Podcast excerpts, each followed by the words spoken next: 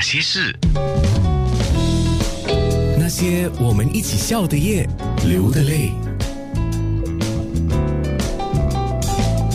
一心一意好温情的主办单位就是大唐文化创办人廖顺健。这次一共十三场的线上直播，那希望达到怎么样的效果呢？这次的演唱会是希望通过大家群策群力、互助团结的精神，把这个爱心宣扬出去。那我们的雾峰长老慈善遗爱基金播出特别的一部分。让所有的受益团体通过这个线上直播慈善演唱会去筹得更多的款项。中华医院就是第二场，在十月三十一号晚上七点半；清安村就是在十一月六号第三场。我们就说这两个受益团体吧。雾峰长老医院善款的主要的对象是慈善、社区、教育、医疗。这几个大的方面，这几个慈善团体都是属于我们的范围之内。在上一次的杨龙洞老人之家筹款，有一个非常好的例子，让我们也挺感动的，就是千湖渔业他们的员工，其实在每几个月都有自己筹款，把这些款项买一些应用品、日常用品到老人院去探访。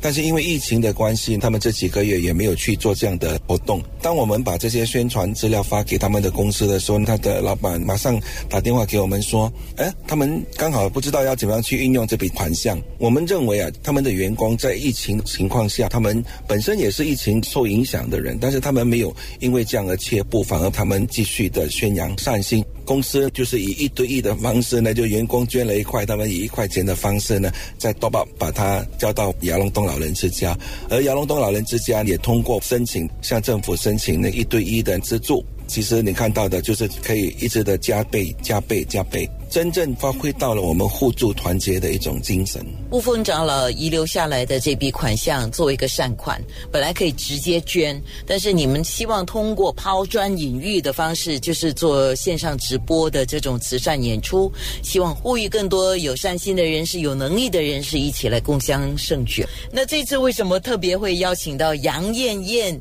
来支持中华医院的筹款呢？哦，燕燕是因为我们刚好在前几年都有合作一些电视拍摄的项目。这次的活动，我们在想，哎，我们需要有一些比较有影响力的人来跟我们助力。然后呢，我们打电话给他的时候，他马上答应了我们。